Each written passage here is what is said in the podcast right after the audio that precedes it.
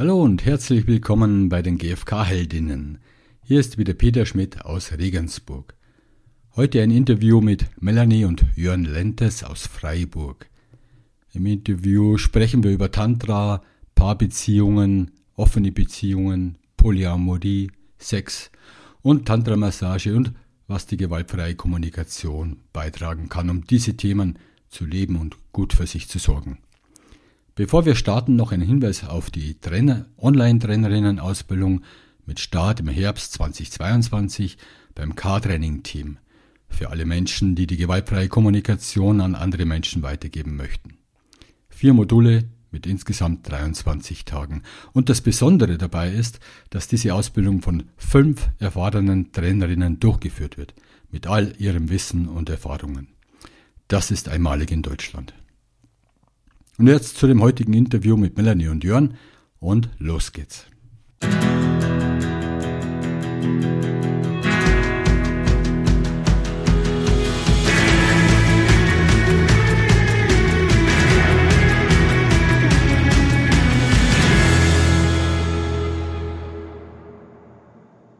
Hallo Melanie, hallo Jörn. Ich freue mich, dass wir uns sehen und über das spannende Thema unterhalten, gewaltfreie Kommunikation und Tantra. Grüßt euch erstmal. Ja, hallo Peter. Hallo. Tantra. Wie seid ihr zu Tantra gekommen? Also wir klären dann den Begriff noch ähm, und gleichzeitig würde es mich interessieren, wie kommt ihr dazu, euch mit Tantra zu beschäftigen, Seminare mit Tantra anzubieten, also im GFK-Kontext natürlich. Wie war das bei euch? Ja, Tantra-Massage ist etwas, was mir von jemandem empfohlen wurde. Und ähm, weil ich viel mit ihm gesprochen habe, auch so über Sexualität. Und das war ein Thema, was ich noch nicht kannte. Und habe mir das dann ein bisschen angeschaut und habe Melanie dann zu Weihnachten einen Gutschein geschenkt, ein Einführungsseminar zu machen. Und das haben wir dann gemeinsam gemacht. Und so sind wir zur Tantra-Massage gekommen. Und die gewaltfreie Kommunikation machen wir schon seit zehn Jahren, äh, nebenberuflich als Trainer. Und da ist sehr schnell das Gefühl entstanden, das passt wunderbar zusammen, weil die Haltung, wie ich den Menschen begegne, sehr zusammenpasst. Mhm. Ja, und für mich war auch so, ja, nach diesem Einführungsseminar, da gab es so eine große Resonanz in mir, das war so klar spürbar, da möchte ich weitermachen. Das war irgendwie so wie gewaltfreie Kommunikation auf der körperlichen Ebene. Ja, dann lasst uns gleich, wir sprechen dann noch über Sexualität und Partnerschaft und außereheliche Beziehungen und so weiter. Lasst uns gleich mal etwas Klarheit schaffen über den Begriff Tantra. Es gibt ja so viele Gerüchte und Annahmen, was Tantra bedeutet. Was ist denn eure Definition davon? Wie seht ihr das? Also was man nochmal unterscheiden muss, ist Tantra und Tantra-Massage. Ähm, wir haben die Tantra-Massage gelernt. Ähm, das, die kommt zwar aus dem Background des Tantra, also die Haltung dahinter, und gleichzeitig ist es eine neuere Kreation, die eben in den Westen gebracht worden ist. Und genau, Tantra-Massage ist eine sinnliche Ganzkörpermassage. Und das Besondere daran ist, ist eben diese Ganzheitlichkeit. Das heißt, es wird kein Körperbereich ausgelassen. Es wird eben alles mitmassiert, inklusive Intimbereich, also der gesamte Mensch. Mit allen Energien, die da sind, mit allen Gefühlen, die da sind. Also alles darf auch da sein. Und das ist so was Besonderes für mich, diese Ganzheitlichkeit und dass eben auch die sexuellen Energien nicht ausgeschlossen sind. Ja, und ähm ich habe auch gehört, äh, ich habe selber noch nicht gemacht, es interessiert mich allerdings, äh, beschäftige mich gerade damit. Und es gibt natürlich auch immer die Möglichkeit zu sagen, Stopp oder keine Intim, keinen Intimbereich oder auch zu wählen, Mann wählt Frau oder Mann wählt Mann. Diese, ja. Genau, wenn du zu einer Massage hingehst, hast du die vollkommene Freiheit, eben zu sagen, was du dir wünschst, wo deine Grenzen sind, mit wem du das erleben möchtest. Also das liegt dann alles in deiner Hand, genau. Und das wird dann eben so gestaltet, dass es auf deine Bedürfnisse eben zugeht. Also klar, da passiert sehr, sehr viel. Wo find, siehst, siehst du da die gewaltfreie Kommunikation drin oder wo lebst du sie da? Also die gewaltfreie Kommunikation kommt da insbesondere für mich rein in dem Kontakt ins Verbindung gehen miteinander, wie ich den Menschen sehe. Also dass ich, wenn jemand mit einem bestimmten Wunsch kommt oder wenn jemand Schwierigkeiten hat, etwas im Körper zu spüren oder dass ich dort nicht in die Bewertung gehe, sondern dass ich das, das einfach als einen Ausdruck der Erfahrung dieses Menschen sehe und gemeinsam mit dem Menschen schaue, worum geht es da gerade? Was steht da gerade für ein Thema dahinter? Welche Bedürfnisse sind genau da gerade drin? Und dann können wir schauen, was braucht es jetzt gerade, damit du die Erfahrung machen kannst, die du machen möchtest.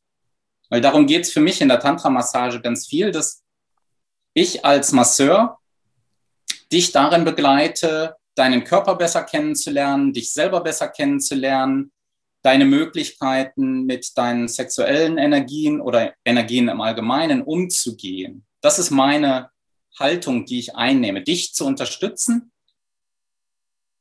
äh, in ein bewusstes Erleben zu kommen, sodass du deine Möglichkeiten voll ausschöpfen kannst. Mhm. Ja, und wir haben halt gemerkt, dass einfach Kommunikation in der Tantra-Massage eine sehr große Rolle spielt. Also wir haben dann angefangen, eine Ausbildung zu machen in der Tantra-Massage. Und da ging es eben ganz oft darum, du hast Vorgespräche, da geht es darum, deine Bedürfnisse zu benennen, deine Grenzen zu benennen. Das muss ich ja auch erstmal können. Ja, und das lernen wir ja in der gewaltfreien Kommunikation ähm, Bitten zu stellen während der Massage, wenn ich merke, irgendwas ist gerade nicht stimmig. Ähm, also da mich wirklich authentisch mitzuteilen oder eben auch mal wirklich einen Stopp zu setzen in der Massage, ja, wenn es gerade irgendwie für mich gar nicht mehr geht oder auch im, im Nachgespräch dann Feedback zu geben, Wertschätzung auszudrücken. Also da kommt so viel rein, was wir in der GfK gelernt haben. Genau.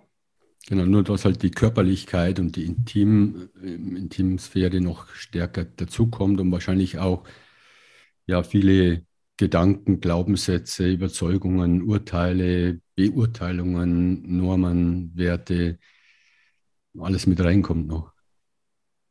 Hm, spannend. Ja, das fängt dann schon damit an, dass äh, also gerade so Gedanken, Kontakt auch ähm, gleichgeschlechtlich, ja dass ich als Mann einen Mann massiere. Das äh, hat mich am Anfang ein Stück weit beschäftigt, ähm, aber ich merke das eben auch bei den Menschen, die zu mir kommen, dass es sie sehr beschäftigt. Das ist erstmal eine Hürde. Und da, darum geht es ganz viel, sich auch so gesellschaftlicher Normen, Glaubenssätze, Muster bewusst zu werden und dann zu fragen, möchte ich dieser Norm entsprechen? Möchte ich diese Muster weiterleben? Oder möchte ich daran etwas verändern? Mhm. Da kommt auch durch, was ich in einem Artikel über euch gelesen habe oder von euch gelesen habe, also die ganze Lebendigkeit, das ganze Menschsein, alles so auszuleben, alles zu erfahren. Das ist ja wahrscheinlich das, warum ihr sowas macht auch und euch. Das, ich kann mir vorstellen, dass es auch eine Überwindung kostet, zum ersten Mal hinzugehen und das auszuprobieren, sich dem, äh, diesem, dieser Erfahrung auszusetzen wenn man es noch nicht gemacht hat, also in die Wachstumszone zu gehen. Also da diese, diese ganze Lebendigkeit zu spüren und zu erleben. Ja, es geht in jedem Fall um, um Lebendigkeit, um Energie. Ähm ich war nach dem ersten Tantra-Seminar, war so meine Rückmeldung, wow, so viel Lebensenergie und Lebendigkeit habe ich lange nicht mehr gespürt und das will ich öfter haben. ja. Und für uns war tatsächlich diese Hürde gar nicht so groß, aber wir sind wahrscheinlich, weil wir diese Offenheit schon mitgebracht haben, eben diese Offenheit auch ähm, sexuell eben nicht exklusiv zu sein in der Beziehung und eben, da war das Mindset, glaube ich, schon weiter. Deswegen war dieser Schritt für uns jetzt nicht so groß. Ja, also ihr hattet vorher schon außereheliche Beziehungen in der Partnerschaft, ihr seid seit 25 Jahren zusammen. Beziehungen würde ich nicht sagen, aber ähm, zum Beispiel sexuelle Kontakte, also über Swingerclub, ähm, aber genauso auch im, im, privaten Umfeld, dass sich das ergeben hat. Ähm, so mit unseren Erfahrungen haben wir dann natürlich auch da immer wieder mal offener drüber gesprochen. Ähm, das kostet dann schon Mut und Überwindung, so wenn man men mit Menschen aus dem privaten Umfeld zum ersten Mal so das Thema anschneidet und ein bisschen mehr Offenheit zeigt. Ähm, unsere Erfahrungen waren da aber durchweg positiv. Also die Reaktion war in der Regel interessiert, ähm, teilweise sogar sehr interessiert, eben dann, wo die Menschen in ähnliche Richtungen danach gegangen sind. Und ja, so aus dem Umfeld war die Offenheit schon immer da gewesen, dass wir da im Kontakt sind, miteinander, auch selber viel drüber gesprochen haben, miteinander, reflektiert haben, was macht das mit uns? Und dadurch, als wir in die Tantra-Massage gegangen sind, schon ein Background von vielen Jahren gewaltfreie Kommunikation hatten, ist uns das recht leicht gefallen, bewusst in diese Entwicklungsräume zu gehen. Es waren nichtsdestotrotz Entwicklungsräume. Aber das ist ja ein absolutes Thema. Wenn ich als Paar zu einem Tantra-Seminar gehe, ja, ist ja erstmal diese erste große Frage, massieren wir beide da nur zusammen oder sind wir offen, auch anderen Menschen auf der körperlichen Ebene zu begegnen? Das ist ja ein Riesenthema. Also haben wir bei anderen Paaren eben dann miterlebt. Ähm, und es war auch bei uns, gab es Momente, wo das Thema war, wo wir da Auseinandersetzungen hatten, uns mit ja, uns erstmal finden mussten, wie möchten wir das jetzt machen, genau. Das bringt ja einfach viele Themen rein, ja, mit Eifersucht und ähm, was da alles dann, wenn man halt zum ersten Mal den Gedanken dem, sich dem mal hingibt, könnten wir uns jetzt öffnen und mit anderen Menschen das machen. Ja. Mhm. Wie, also ihr lebt in einer, einer offenen Beziehung, ich glaube, das ist die Bezeichnung dafür. Ja. Offene Beziehung heißt, ihr geht auch nach außen und habt äh, sexuelle Kontakte mit anderen Menschen. Äh, wie, wie kam es zu dem Entschluss, euch zu öffnen? Und hattet ihr die gewaltfreie Kommunikation zu dem Moment schon zur Verfügung? Ja, also das kam, ich glaube, der erste Impuls kam von mir. Wir hatten da schon die gewaltfreie Kommunikation. Und es war einfach so, dass ich gemerkt habe, es gibt Bedürfnisse. Also bei mir war das das Bedürfnis nach Nähe, was bei mir sehr groß ist und ähm, bei Jörn eben weniger groß. Und wo einfach dann ich gemerkt habe, mir fehlt da was, ich hätte da gern mehr. Ähm, und dann erstmals diese Gedanken aufkamen, kann ich mir das auch bei anderen Menschen holen, wenn Jörn jetzt gerade eben in, in der Situation ist, wo er eben sagt, mir ist es, für mich ist es okay, so wie es ist. Ich möchte gerade da nicht mehr geben. Ja, wo ich mich gefragt habe, verzichte ich da jetzt, stecke ich da jetzt zurück, schlucke ich das runter oder ist es eine Option zu gucken, was gibt es für Strategien, um das im Außen zu erfüllen, um mir das vielleicht mit anderen Menschen zu ermöglichen. Und so fing das, das fing dann auch im ganz Kleinen an. Also das waren ganz kleine Schritte, dass ich dann mal allein zu einer Kuschelparty gegangen bin oder auch mit Freundinnen körperlicher zum Beispiel geworden bin. Natürlich über die Massagen eben allein schon mit anderen zu massieren, äh, schafft ja dann auch schon viel näher. Also es geht gar nicht immer um Sex. Also das sind auch viele so kleinere Zwischenschritte, die wir da gegangen sind. Genau. Also das ist allgemein auch so ein Thema, kleine Schritte gehen um nicht zu schnell in die Überforderung zu kommen, sondern das, was mir dann begegnet, auch handeln zu können, dass ich damit umgehen kann. Und letzten Endes die Entscheidung für die Öffnung, also wirklich eine offene Beziehung zu leben, die ist jetzt dann noch gar nicht so alt, sondern das kam dann nach der Tantra-Massageausbildung, die wir 20, im Sommer 21 abgeschlossen haben wir haben das vorher schon in Teilen gelebt, aber dann so bewusst wirklich zu entscheiden, ja, okay, wir leben eine offene Beziehung, war nochmal ein Schritt, der mehr Bewusstheit dann oder auch Klarheit gebracht hat. Ähm, wie gehen wir damit um, wenn uns im Außen ein Mensch begegnet, wo wir merken, okay, da zieht es uns hin, da können wir uns mehr vorstellen. Und ja. Genau, und das ist dann eben nochmal der andere Punkt. Ähm, Polyamorie ist ja dann das andere Stichwort. Da geht es ja wirklich dann darum, mit Mensch, mit anderen Menschen Liebesbeziehungen oder mit mehreren Menschen Liebesbeziehungen zu leben. Und das ist so ein Punkt, wo wir beide merken, das ist emotional noch schwieriger, als das zum Beispiel auf der körperlichen Ebene auszuleben. weil bei der körperlichen Ebene, also offene Beziehungen ohne Polyamorie, da klare Grenzen sind oder ja genau klare Grenzen. Und bei Polyamorie ist es ja so, dass jemand sich öffnet für andere Liebesbeziehungen, die dann vielleicht auch weitergehen. Ist das so? Ähm, das würde ich so nicht beantworten. Ähm, ich glaube, beide Konzepte haben klare Grenzen haben und brauchen klare Absprachen. Das ist der wichtigste Punkt für mich.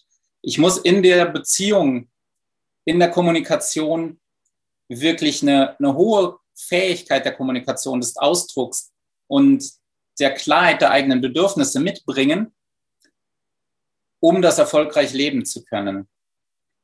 Das ist das, was wir auch von vielen anderen Trainern in dem Umfeld, die äh, über offene Beziehungen, über Polyamorie berichten, hören, dass der Bedarf an Kommunikation steigt und zwar nahezu exponentiell ja.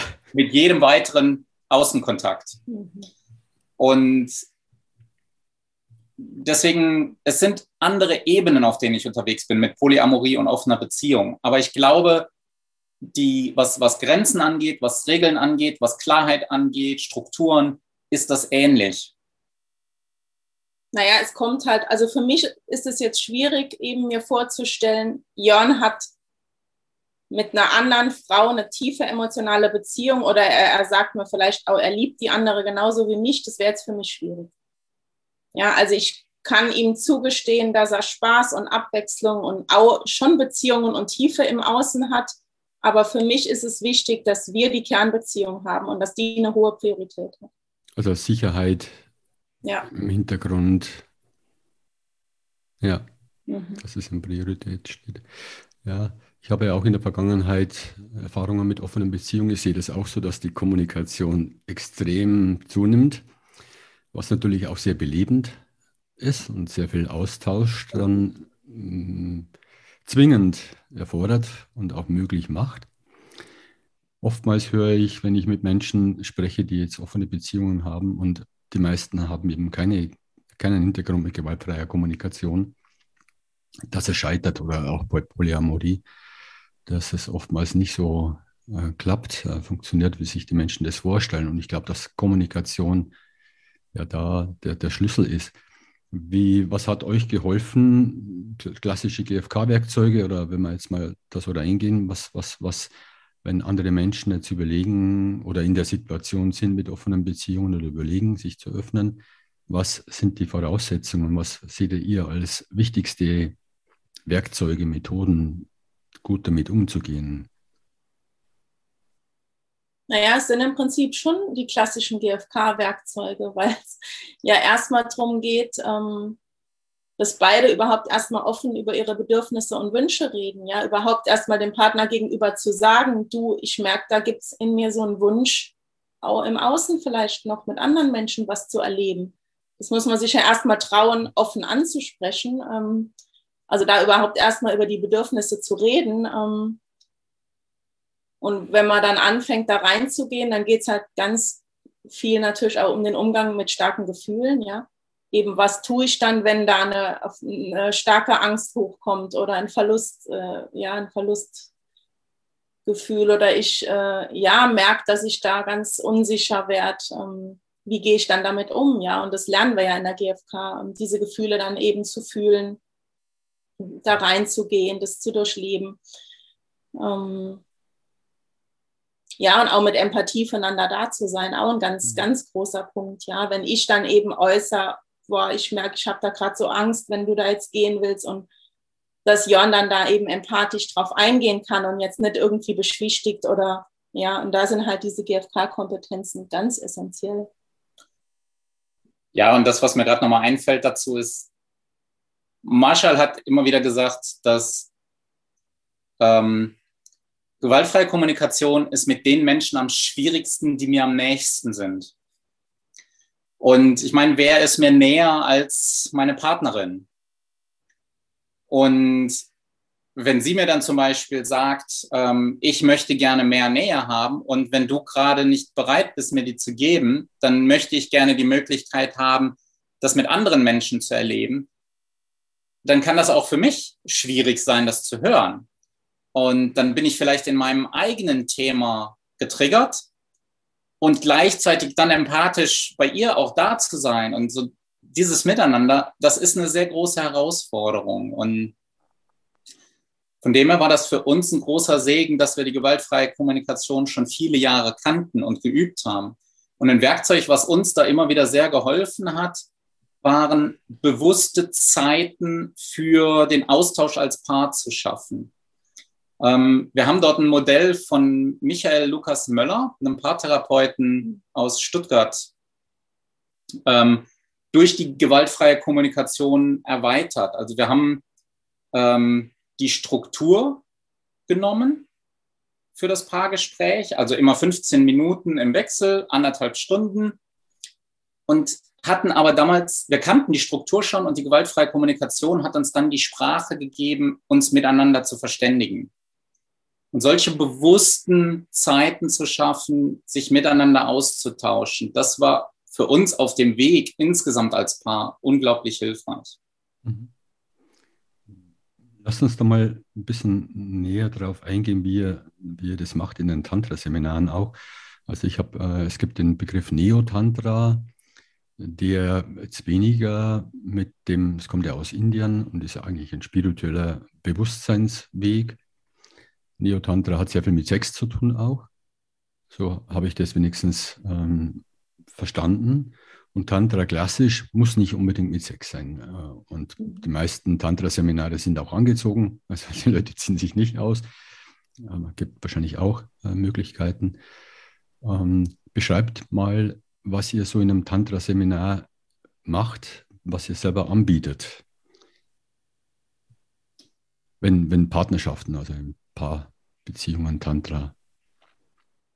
Genau da ist jetzt noch, kommt nochmal genau das rein, was du gerade meintest. Ähm, die meisten Tantra-Seminare sind angezogen. Da geht es dann mehr nämlich um die Tantra-Philosophie. Und der Bereich, wo wir unterwegs sind, ist das Thema Tantra-Massage. Tantra-Massage als Thema ist sehr viel jünger. Tantra als Philosophie circa 4000 Jahre alt. Während die Tantra-Massage ganz konkret etwas ist, was in Europa, in Deutschland entstanden ist, mit Einflüssen aus dem Sexological Bodywork äh, von Joseph Kramer aus den USA. Ähm, das ist so die heutige Gemengelage. Ja, und schon auch mit Einflüssen von Osho, der ja das ja. Äh, Tantra nach äh, in den Westen gebracht hat und was ja jetzt als Neo-Tantra eben bezeichnet wird. Genau. Wir sind da im Bereich der Tantra-Massage viel unterwegs. Wir möchten also die körperliche Ebene hinzunehmen. Und wenn man jetzt unsere Seminare anschaut, dann haben wir verschiedene Themen. Wir bieten weiterhin Seminare an, auch speziell für Paare, wo es um Beziehung geht, wo es ganz klar der Fokus Kommunikation ist. Ähm, wo wir auch dann eben im ganzen Seminar angezogen sind. Da geht es um die Kommunikation. Wir können dann als Thema mal reingeben, dass auch über Sexualität gesprochen wird und dass wir damit Werkzeuge und äh, Übungen drin haben, die das unterstützen. Und andere Seminare, die Tantra-Seminare, da geht es dann ganz klar auch darum, das Massieren zu lernen. Und zwar nicht eine physiotherapeutische Massage, das ist nicht der Fokus dabei, sondern da geht es um das sinnliche Erleben, das Spüren, und zwar auf beiden Seiten, als gebende Person genauso wie als empfangende Person. Und da sind wir dann, äh, das unterstützt so das Spüren auf der Haut etwas, wenn wir ausgezogen sind. ähm, da sind wir dann auch nackt. Genau, und dann gibt es als dritten Schwerpunkt eben noch äh, Seminare zur Sexualität, die wir anbieten. Da kommt tatsächlich auch kommen Elemente aus dem Tantra mit rein, eben wie wird Sexualität aus tantrischer Sicht gesehen und für uns eben auch noch äh, Elemente aus dem Sexological Bodywork. Genau, und da, ähm, also da wird kein Sex gemacht in diesen Seminaren, sondern, ähm, also es ist jetzt keine Gruppensexveranstaltung, sondern äh, es wird über, über Sex vieles gelernt. Ähm, es gibt schon Körperübungen, ähm, wo man sich eben auf sexuellen Ebene auseinandersetzt. Aber viel im Prinzip so die eigene Sexualität neu lernen, weil wir da ja einfach viele Glaubenssätze, Mythen, Muster haben, die uns vielleicht ja da auch wenig hilfreich sind, wenn wir neues Erleben haben wollen. Und das ist in allen Seminaren ist das immer ein Heranführen ans Thema, gerade bei den Einführungsseminaren. Es gibt dann auch andere Seminare, die dann zur Vertiefung gedacht sind, wo ich dann aber auch Vorwissen mitbringen muss. Weil das, wir hatten es soeben schon mal von dem Thema Entwicklungsräume. Wenn ich also direkt mit einem Intensivseminar einsteigen würde, dann ist die Wahrscheinlichkeit groß, dass ich mich überfordere. Das heißt also kleine Schritte tun und das machen wir auch in den Seminaren, dass wir die Menschen heranführen an das Thema. Heißt also ähm, jetzt nicht gleich, wenn es um Sexualität geht oder um, um Tantra-Massage geht, ähm, so, jetzt seid ihr alle da, in zwei Minuten treffen wir uns dann äh, nackt und nee, das ist ein bisschen eine Überforderung. Also da auch sich immer wieder bewusst mit den Grenzen auseinandersetzen und, das ist ganz wichtig, es sind alles Einladungen. Jede Übung ist eine Einladung und du kannst zu jeder Einladung auch Nein sagen. Ja. Was, was sind, wenn sich jetzt jemand äh, von draußen, zuhört, zu dem Thema Sexualität interessiert und da sich weiterentwickeln möchte, was würdet ihr für Tipps geben, Empfehlungen hm, für Menschen, die jetzt noch keine Seminare besucht haben? in Bezug zu Sexualität, Partnerschaft oder auch ähm, andere Formen? Also aus meiner Sicht einer der wichtigsten Punkte ist, wenn ich, bevor ich in den Kontakt mit einem anderen Menschen im Bereich der Sexualität gehe, ist es hilfreich, meinen eigenen Körper zu kennen. Ja, das ist genauso in der GfK mit der Kommunikation erstmal meine Gefühle und Bedürfnisse erspüren, kennenlernen. Und so geht es mir da auch bei der Sexualität. Ich glaube, es ist sehr hilfreich, sich mal Zeit zu nehmen, mich mit dem eigenen, mit, mich mit meinem Körper auseinanderzusetzen, mich zu berühren. Und da geht es noch gar nicht um sexuelle Erregung, sondern überhaupt mal zu spüren, an welchen Stellen ist mein Körper empfindlich, berührungsempfindlich, wo spüre ich was.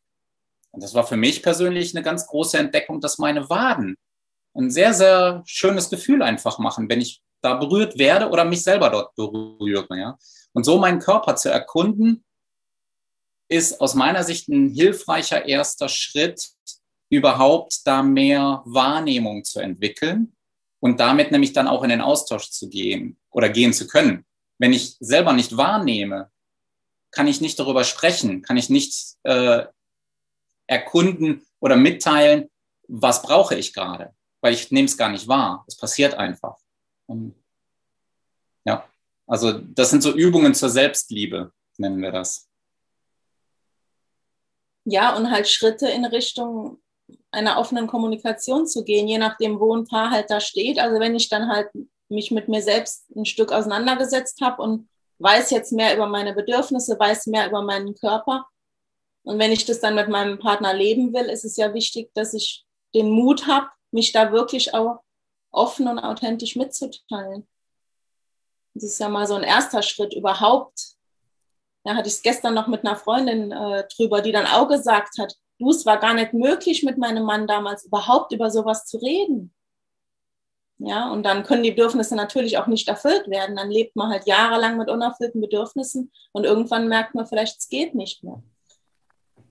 Ja, ja das mit Bärbel Klein habe ich ja einen Podcast gemacht über GFK und Sexualität und der hat genau das Thema beschrieben, dass Menschen nicht lernen, ja. über Sexualität zu sprechen, weil so viele Glaubenssätze, Überzeugungen da sind, Hemmungen, sich zu zeigen, sich zu öffnen oder, wie du sagst, Jörn, noch kein Kontakt zu sich selber besteht.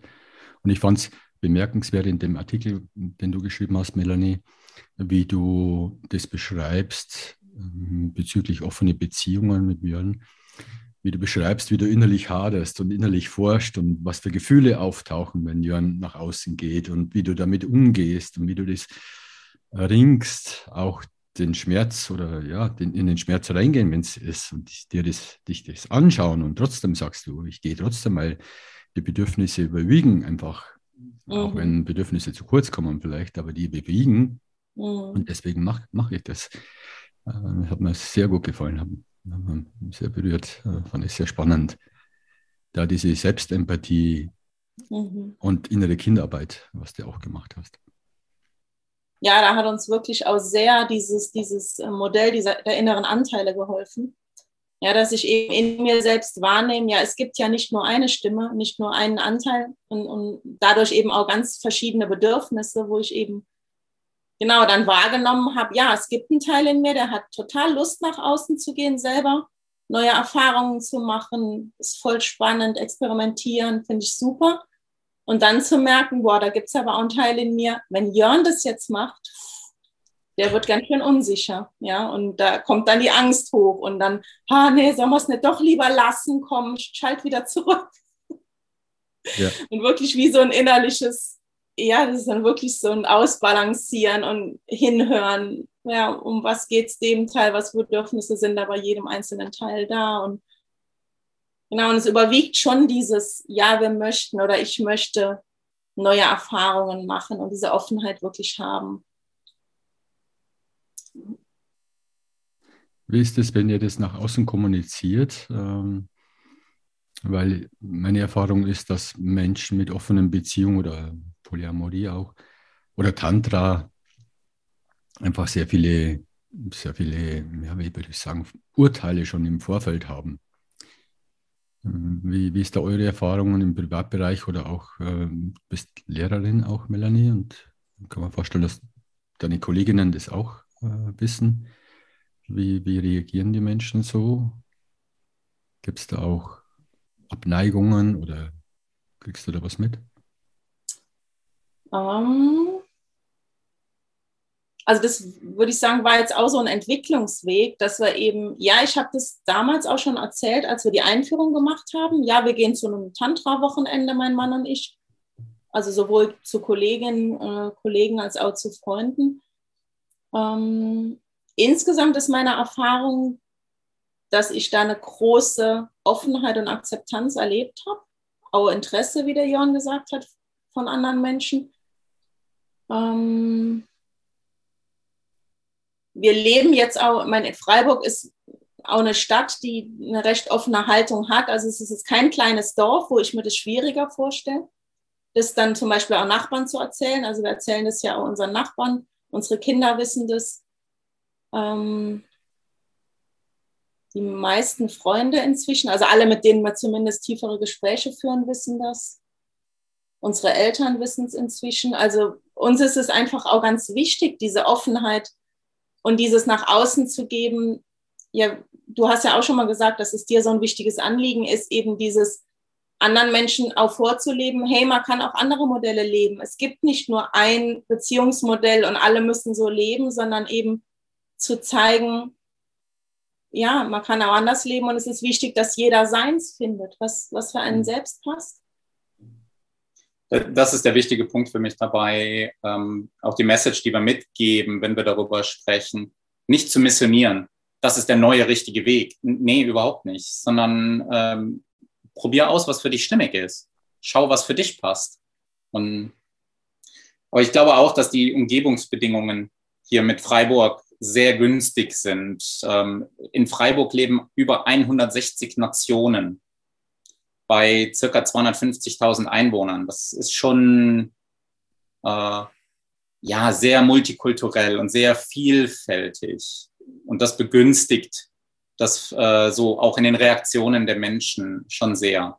Wir haben zehn Jahre lang vorher in einem kleinen Dorf im Schwarzwald gelebt. Das war ein 600 Einwohner Dorf. Und das ist schon ein anderes Mindset. Ich kann das verstehen, wo das herkommt, wo das auch geschichtlich her ist. Ähm, ich fühle mich hier in Freiburg unglaublich wohl mit dieser Offenheit, mit dem Austausch, der Toleranz. Das äh, mag ich da sehr und das unterstützt das auch eben, das weiter in die Welt zu tragen. Ähm, hey, es gibt noch Alternativen und schaut euch an, ob das was für euch sein könnte. Mhm. Wie ist es denn, was gibt es denn für Herausforderungen, wenn Menschen oder wenn ihr offene Beziehungen lebt? Was, was, was sind da die, die Schwierigkeiten, die auf euch zugekommen sind? Und wie seid ihr damit umgegangen? Naja, also, also wenn du beginnst, eine Beziehung zu öffnen, also es ist definitiv, äh, wir haben einmal gesagt, ein Entwicklungsbooster. Also jeder Mensch hat ja seine, seine inneren Themen, seine Schwierigkeiten, Glaubenssätze. Und wenn du beginnst zu öffnen, ja, kommen die einfach schon sehr intensiv und geballt an die Oberfläche. Und du wirst halt damit konfrontiert und merkst halt, oh, okay, an dem Punkt hätte ich eigentlich gedacht, ich wäre schon weiter. Oh, ist wohl doch noch schwierig. Also da kommen einfach wirklich Ängste hoch. Ähm, ja, bei mir waren es eben ganz stark Verlustängste, wo man dann mich dann auch mit frühkindlichen Themen eben auseinandergesetzt, kam dann dahin, dass ich eben gemerkt habe, okay, da gibt es ein Bindungstrauma aus der frühen Kindheit und wo dann einfach, ja, ich schon wirklich gefordert war, um, wo ich gemerkt habe, okay, wenn ich mich da jetzt nicht mit auseinandersetze, dann kann ich diese offene Beziehung letztlich nicht leben, weil es zu schmerzhaft für mich ist. Also das ist dass ich das nur leben kann, wenn ich auch bereit bin, wirklich in diese Entwicklung zu gehen. Also raus aus der Komfortzone, wirklich bereit bin, mich zu entwickeln und hinzugucken. Naja, letztlich in den Schmerz und die Angst wirklich reinzugehen. Ja. Das, ja,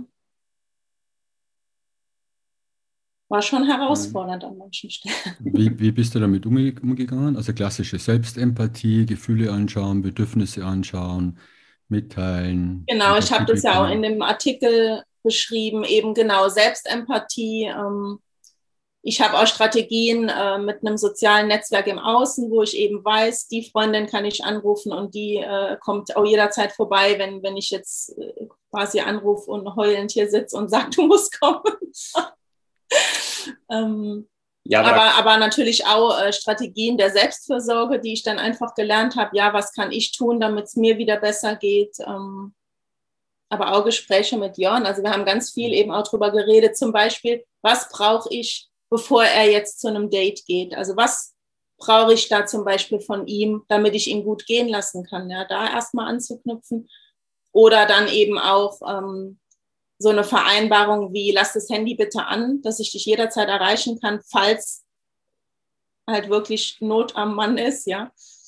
Ähm, oder halt im Nachhinein dann äh, zu wissen, wenn er heimkommt, ich weiß, er ist dann für mich da, er hört mir zu, da gibt es einen Raum. Das schafft natürlich auch Sicherheit. Das heißt, ihr habt ganz klare Regeln, wenn ihr, wenn jemand von euch nach außen geht, die sich wahrscheinlich auch ständig verändern vielleicht. Genau. Ja, genau. Also es gibt ein Grundset an Regeln, die aber letzten Endes die Grundregeln unserer Partnerschaft schon von Anfang an sind. Hm. Das hat sich so, ist uns bewusster geworden und klarer geworden, nochmal über die Jahre, so dass für uns eines der wichtigsten Themen ist Aufrichtigkeit. Dass ich also ähm, für uns wäre es fatal, etwas zu tun und im Nachhinein drüber zu sprechen, also in Außenkontakt zu gehen ohne Absprache und dann im Nachhinein erst drüber zu sprechen. Und das, was für uns nicht das Problem ist, ist, dass dann zum Beispiel Geschlechtsverkehr stattgefunden hat, sondern das große Thema bei uns ist, was uns besonders wichtig ist, ist die Vertrauensbasis, ja, dass ich erst miteinander spreche und dass wir auch über alles sprechen können. Ähm, und gleichwohl gibt es, haben wir ein paar Regeln, die dann eben sagen, okay, wenn ich jetzt irgendwo außen unterwegs bin und sich Möglichkeiten ergeben würden, dass wir dann für den Ablauf durchaus ein paar Regeln haben, zu sagen, okay, ich versuche äh, dich anzurufen, ähm, ich schicke dir eine Nachricht. Ähm, und erst wenn ich mit mehreren Versuchen, dich zu erreichen, erfolglos geblieben bin, dann liegt die Entscheidung alleinig bei mir ob ich diesen Außenkontakt nun äh, lebe oder ob ich darauf verzichte. Weil mir zum Beispiel in dem Augenblick durchaus bewusst ist, was das mit Melanie machen würde, wenn ich den Außenkontakt dann auslebe und mich dann frage, ob es mir das wert ist. Was, was ich als Herausforderung sehe, aber in meiner Erfahrung, ist klar zu kommunizieren, ihr seid ja in der Partnerschaft, ihr wollt zusammenbleiben, ihr wollt auch in Zukunft miteinander zusammenbleiben. Und gleichzeitig geht ihr nach außen. Und wie kommuniziert ihr das den anderen Personen, die vielleicht keine gewaltfreie Kommunikation als Hintergrund haben? Also wie, wie klappt das? Ich meine, wir sind verheiratet und tragen Ringe. Also das ist mal so der erste Punkt, wo das schon transparent wird. Ähm, durch Offenheit äh, ansprechen, einfach sagen, ich lebe in Beziehung und möchte diese auch weiterleben. Ähm, das, was ich gerade suche, ist eben mehr eine körperliche Ebene. Also es ist tatsächlich, was es einfacher macht, sind heutzutage auch Dating-Plattformen. Also gar nicht so sehr dann, dass es plötzlich irgendwo passiert und man sich begegnet, und, sondern nee, dann sich sehr viel bewusster auch dafür verabredet. Und in der Regel ist das nicht so, ähm, dass man zusammen ein Hotelzimmer bucht, da rein in die Kiste springt und die meisten Menschen suchen doch etwas mehr und äh, beschreiben das in ihren Profilen auch ganz konkret. Und dann geht man mal zur ersten Kaffee miteinander trinken. Und auch da langsame Schritte, kleine Schritte. Annähern, entwickeln. Das macht es natürlich einfacher, wenn man auf Dating-Plattformen unterwegs ist und da steht halt klar auch der Beziehungsstatus der Menschen drin. Also da steht dann, ich bin in einer offenen Beziehung. Die schreiben dann auch in ihrem Text, ich bin glücklich verheiratet, wir haben drei Kinder und ich suche eben genau das und das jetzt zusätzlich im Außen. Und dann ist halt für alle von vornherein klar, worum es da geht. Ja, das macht es mhm. natürlich einfacher. Die wissen, wir sind ein Paar und sind trotzdem offen für Außenkontakte. Das macht es natürlich leichter.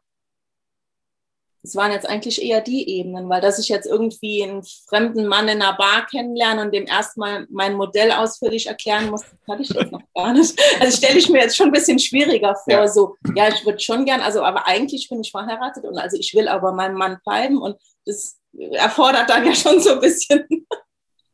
Ja, ja, ist ein guter Punkt. Vielleicht, ja. vielleicht mal einen Elevator-Pitch entwickeln.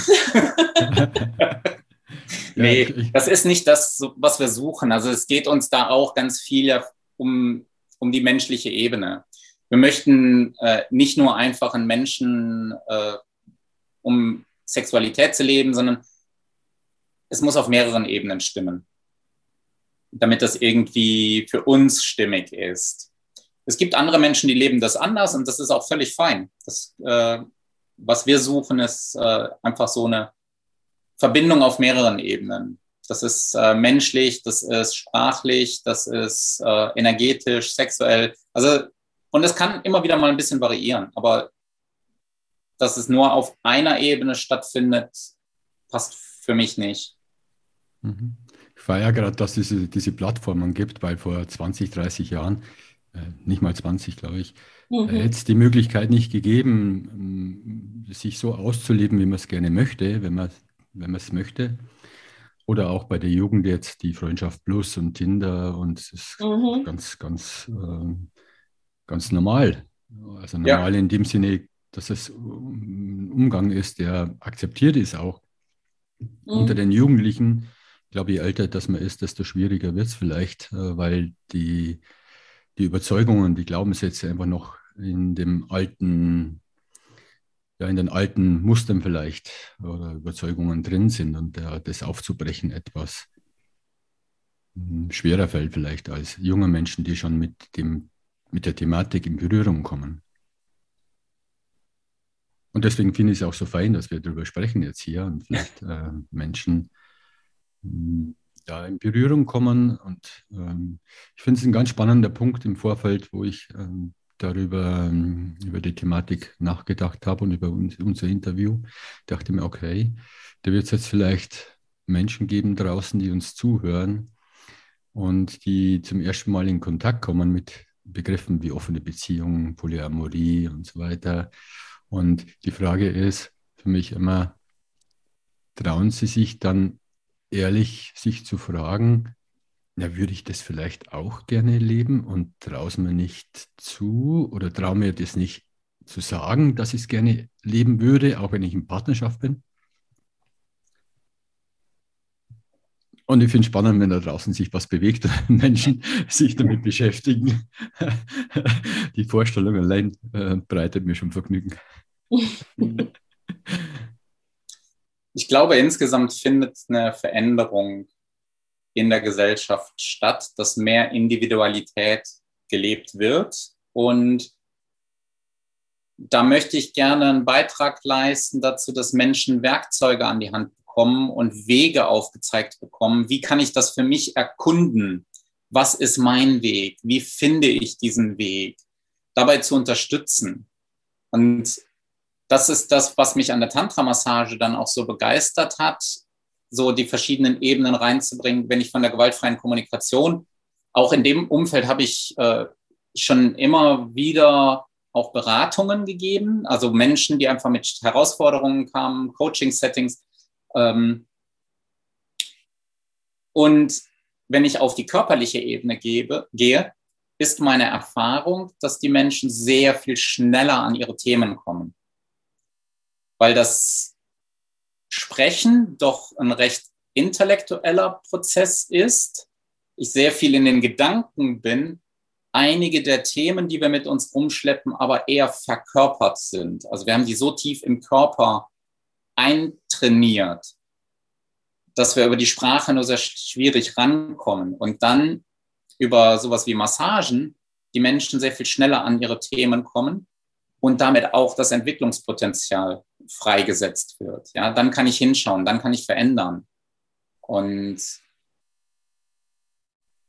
ja, Melanie meinte soeben mal Thema offene Beziehung als Entwicklungsbooster. Ich glaube, dass unser Körper für uns ein großer Entwicklungsbooster sein kann. Ja, dass wir diese körperliche Ebene dazu nehmen zu der sprachlichen Ebene, die wir mit der gewaltfreien Kommunikation sehr viel leben. Wenn, wenn ihr sagt, oder wenn jetzt da draußen Menschen sind, die sagen, okay, habe ich ein bisschen Angst davor, vor dem Thema äh, und gleichzeitig möchte ich mir das anschauen, was könnten denn so Möglichkeiten sein, wenn Menschen sich das anschauen möchten, was könnten die tun? Klar, Tantra-Massage, für mich ist Tantra-Massage jetzt, wenn ich mich so hineinversetze, für Menschen, die noch nicht so viel Erfahrung haben, mit äh, anderen Menschen berühren, oder fremde mhm. Menschen berühren. Vielleicht schon ein zu großer Schritt, könnte vielleicht ein Mittelschritt sein. Was gibt es dann vorher noch? Ich habe äh, auch im Vorfeld mich damit beschäftigt. Es gibt auch Tantra-Seminare, da geht es nur darum, sich in die Augen zu schauen, ähm, ganz mhm. leichte Berührungen zu sprechen, also weniger das Körperliche. Und gleichzeitig ist es auch eine starke körperliche äh, Empfindung, die ja da passiert, wenn man sich in die Augen schaut und wenn man solche Übungen macht. Mhm. Gibt es dann auch so ein Repertoire, was ihr aufzählen könntet, was, was, was Menschen das machen können? Also dann einen Schritt weiter zu gehen, äh, als was du gerade beschrieben hast, mit sich in die Augen schauen, mal erste Körperkontakte angezogen oder genau, sowas, so. könnte dann könnte dann zum Beispiel mal eine Kuschelparty sein. Das findet alles angezogen statt, aber ich gehe schon in einen sehr nahen körperlichen Kontakt mit anderen Menschen. Ich kann selber jederzeit bestimmen, wie viel Kontakt möchte ich. Wenn es mir zu viel wird, ziehe ich mich wieder ein Stück zurück. Ähm, das wäre so eine Ebene. Ähm, ja, und auch in unserem, also in unserem Basisseminar, wo es um Partnerschaften und Kommunikation geht, also da kommen ja auch viele Körperübungen mit rein, aber es ist eben noch gar nichts mit, mit Nacktheit und mit äh, Sexualität. Ähm, also so, insofern ist es ein, ist es ein sanfter Einstieg. Hm. Und wir haben diese ähm, Let's, Let's Talk About Love and Sex Abende hier in Freiburg wo Menschen zusammenkommen, wo es erstmal eben nur darum geht, ja, hey, lass uns wirklich mal offen drüber reden, in einer Runde mit verschiedenen Menschen. Ähm, da gibt es dann eben auch so kleine Spiele und so Impulse, wo, um die dann so in Kontakt zu bringen und wo man überhaupt erstmal diese Offenheit erleben kann, ist für viele ja schon ein großer Schritt. Mhm. Dann hatte ich vorhin das erwähnt, ähm, den Kontakt mit mir selber üben, mit meinem Körper. Wie genau? Ähm, das, was ich beschrieben habe. Eine Übung kann zum Beispiel sein, meinen ganzen Körper mal zu berühren. Einfach nur mit den Fingern drüber zu streicheln. Wirklich von den Zehenspitzen bis zu den Haarspitzen. Alle Stellen am Körper mal zu streicheln. Ähm, naja, das, ich kann halt Wege finden, quasi, also ich meine, die klassische Selbstbefriedigung kennt ja, denke ich, jeder. Ähm, und die meisten Menschen machen es halt auch immer auf die gleiche Weise. Ich kann halt da mal anfangen zu variieren, ja, mich mal anders berühren, schneller, langsamer, sanfter, weicher, fester, ähm, da ja mal mit so verschiedenen Parametern anfangen zu spielen ähm, und da eben meinen Körper zu erkunden. Ja, was fühlt sich wie an? Was für eine Reaktion kommt, wenn ich das und das so mache? Was kommt, wenn ich es verändere? Ja, dass ich da überhaupt erstmal selbst kennenzulernen, weil wir haben oft ein sehr eingefahrenes Muster, ähm, was mhm. Sexualität betrifft. Und dabei dann die Absichtslosigkeit äh, dazu zu nehmen. Also nicht das Ziel des Orgasmus zu haben, sondern einfach zu schauen, was passiert. Kein also Ziel zu haben. das Ziel zu spüren. Ja. ja. ohne dass es irgendwo hin muss. Ja. Ja, mir fällt da der Begriff Achtsamkeit ein, den habe ich auch immer wieder gehört. Ich habe mir jetzt im Vorfeld ein bisschen was angehört. Es gibt auf Spotify, iTunes, YouTube, äh, alle möglichen Kanäle gibt es Talk oder Erzählungen, Erklärungen über Tantra in unterschiedlichen Ausprägungen. Und der Überbegriff, den ich da, das habe hab ich vorher noch nicht so auf dem Schirm gehabt, ist Achtsamkeit. Achtsames Umgehen mit sich selber, mit anderen, immer ganz viel ins Spüren kommen, achtsam wahrnehmen, präsent sein. Spannender Punkt, Achtsamkeit. Ja, eben bis hin eben genau dieses Thema dann eben auch achtsame Sexualität, ja, dass sie eben auch da ja, wie so ein Entschleunigen, Zurückschalten, neu lernen, in die Achtsamkeit gehen, das einfach mal anders machen, als ich es bisher immer gemacht habe. Ja, so. ja, das Thema Sex hm. ist dann auch ähm, interessant, sich damit auseinanderzusetzen, um wirklich mal so die Vielfalt wahrzunehmen. Was ist denn überhaupt möglich? Und dann kann ich auswählen, dann kann ich für mich erkunden. Ja. Und das, was ich beschrieben hat oder du auch erwähnt hast, so dieses Schritt für Schritt. Kleine Schritte machen, ausprobieren, mich rantasten und immer wieder so ein bisschen in die Entwicklungszone, damit ich mich auch nicht überfordere. Mhm. Biodanzer fällt mir noch ein, habe ich früher mal gemacht. Biodanzer ist eine gute Form, in Kontakt zu kommen, in Berührung zu kommen, ohne trotzdem eine gewisse Distanz zu wahren. Mhm. Ja. Kontaktimprovisation, was ich ja hauptsächlich mache im Tanz, wo man auch, es war für mich auch eine extreme Herausforderung, zum ersten Mal einen Mann zu berühren und dann vielleicht sinnlich zu tanzen mit ihm. Und mhm. Am Anfang war es äh, sehr, sehr ungewöhnlich und es ist viel abgegangen in mir. Ich musste erst mal reflektieren und verdauen.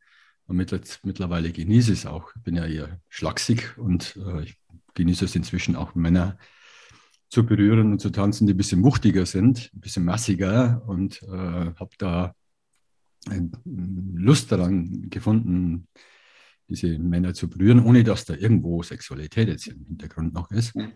Aber das sind so Zugänge, um, um sich zu öffnen, also die Hemmungen abzubauen, die Schranken wegzureißen mhm. und, und, und alles zu leben, was wir am Anfang, was ihr am Anfang beschrieben habt mhm. ganze Lebendigkeit zu leben.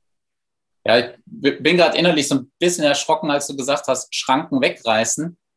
ähm, das ist ein anderer Punkt, der mir dabei sehr wichtig ist. Die eigenen Grenzen im Blick behalten. Also diese eigenen Schranken sind ja auch, äh, die haben einen Zweck, die dienen etwas oder haben in der Vergangenheit gedient. Und da sehr bewusst drin zu sein, zu schauen, wofür habe ich diese Schranken aufgebaut und brauche ich die noch? Und es gibt Schranken, die brauche ich weiterhin.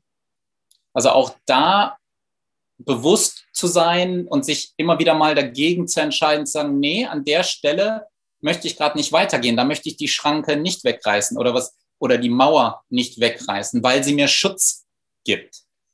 Denn auf der anderen Seite, das ist auch ein Thema, was immer wieder mal hochkommt, dass Menschen Traumata in sich tragen. Und da ist Schutz ein ganz wichtiges Thema.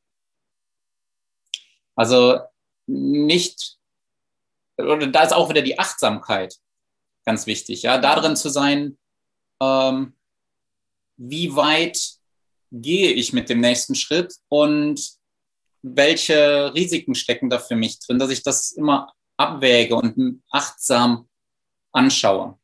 Also immer wieder ins Spüren reingehen, in die Selbstempathie, was ja. ist gut, was ist weniger hilfreich, dass einfach die Bedürfnisse auch erfüllt werden, die, die auch da sind. Mhm. Auf der anderen Seite vielleicht. Wo seid ihr in zehn Jahren?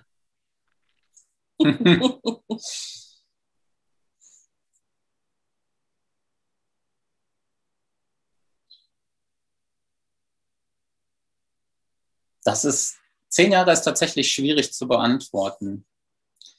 Das nächste Projekt, was bei uns erstmal ansteht, ist, äh, dass wir ein Seminarzentrum auf der Insel Lesbos eröffnen werden und so das halbe Jahr auf Lesbos leben werden und das andere halbe Jahr in Deutschland leben werden, unsere Seminare geben. Ähm, ja, diesen Weg weitergehen, Menschen darin zu begleiten, insbesondere auch Menschen in Beziehungen. Und das schreiben wir auch auf unserer Webseite ganz klar. Ähm, Menschen in Beziehungen heißt nicht Mann und Frau, sondern das kann alle Konstellationen beinhalten. Ob die äh, klassische wie Mann und Frau in Ehe oder ähm, Frau, Frau, Mann, Mann oder eben auch zu dritt oder zu viert Polyamor-Beziehungen gelebt werden. Überall sind die Kompetenzen eben zum Kommunizieren, zum in Beziehung gehen, sich miteinander aus, sich auseinanderzusetzen und wieder zusammenzufinden, ähm, ganz wichtig. Und das ist meine Vision. Da möchte ich Menschen begleiten, ihren Weg zu finden. Ja, und also ich habe schon, wenn ich so zehn Jahre, also ich hatte schon so diese Vision, dass wir so deutschlandweit bekannt sind, was so GFK und Tantra, so diese diese wundervolle Kombi, dass wir die da einfach voranbringen und unter die Menschen bringen, ist schon so eine Vision. Ja, ich habe Geschmack bekommen, zu euch zu kommen.